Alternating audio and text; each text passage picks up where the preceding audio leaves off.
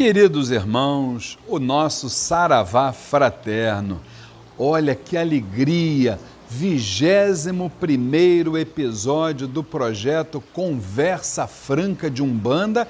Imaginem, e o vigésimo desta série sobre Exus. E hoje vamos ter um assunto assim, no mínimo, muito interessante.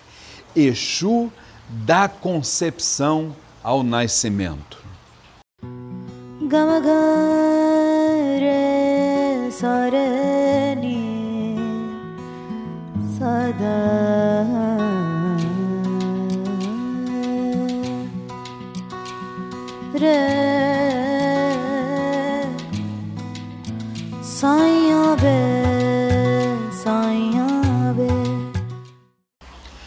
Antes de darmos prosseguimento neste importante tema, eu quero fazer aquele tradicional convite a você, meu irmão, a você, minha irmã.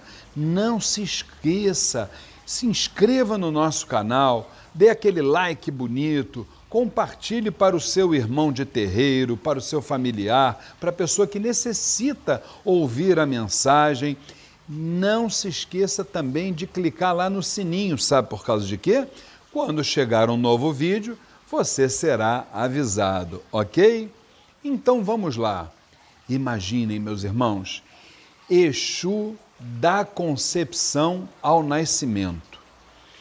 Eu queria relembrar uma passagem que eu toquei no vídeo passado, que vale a pena nós eh, voltarmos a nos lembrar sobre esse episódio, sobre esse momento vamos dizer assim, da caminhada, da trajetória espiritual de qualquer ser humano desencarnado até a sua reencarnação.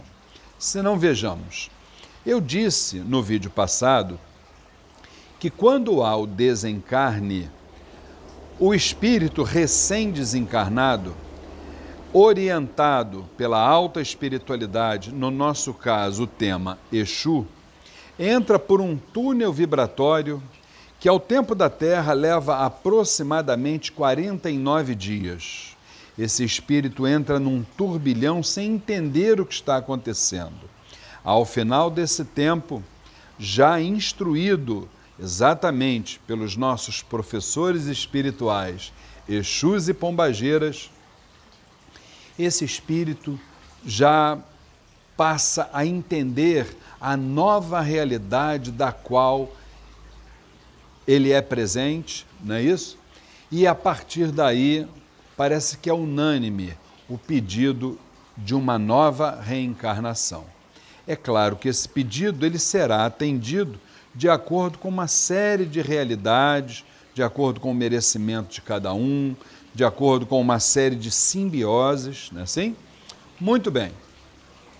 Quando esse reencarne é devidamente autorizado pelo plano espiritual, queridos irmãos, Exu passa a analisar as linhas de força, prestem bem atenção.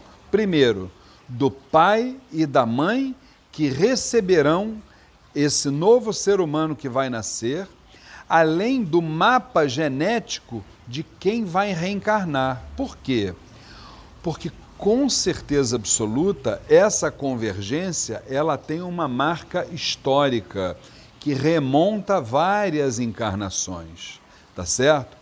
A partir dessa autorização, a partir dessa convergência do novo ser que vai reencarnar com o seu pai, com a sua mãe, naquele lar que obviamente lhe será ofertado, a força de Exu fornece uma carga energética que nós conhecemos como axé, para que um dos espermatozoides, vejam bem, chegue ao óvulo, apenas um.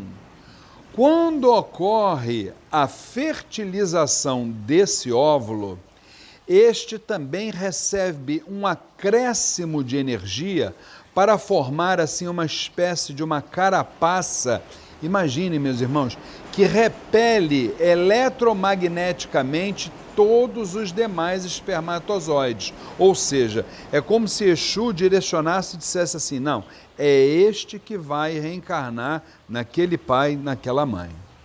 A partir daí, a espiritualidade espera as primeiras divisões celulares, não é isso?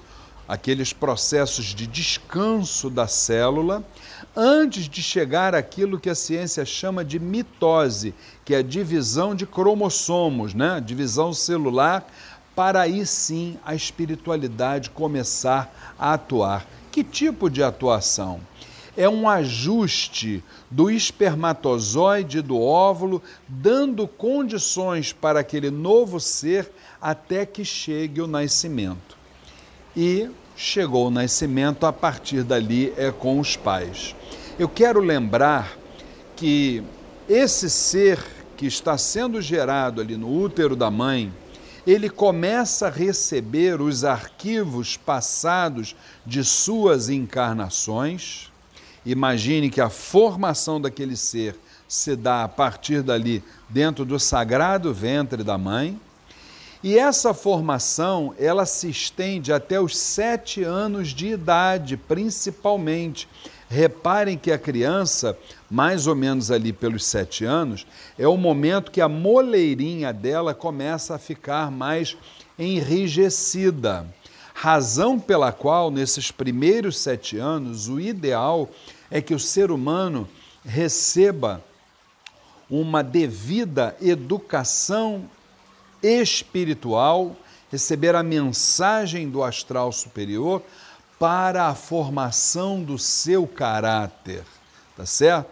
Então, a partir daí é que a gente forma um ser humano dentro de uma retidão, dentro de um caminho ético, de um caminho feliz, de um caminho equilibrado. Por todas essas razões, queridos irmãos, nós consideramos que o Exu é o grande anjo da guarda da principal criação de Deus, que é a humanidade. Fiquem com Deus.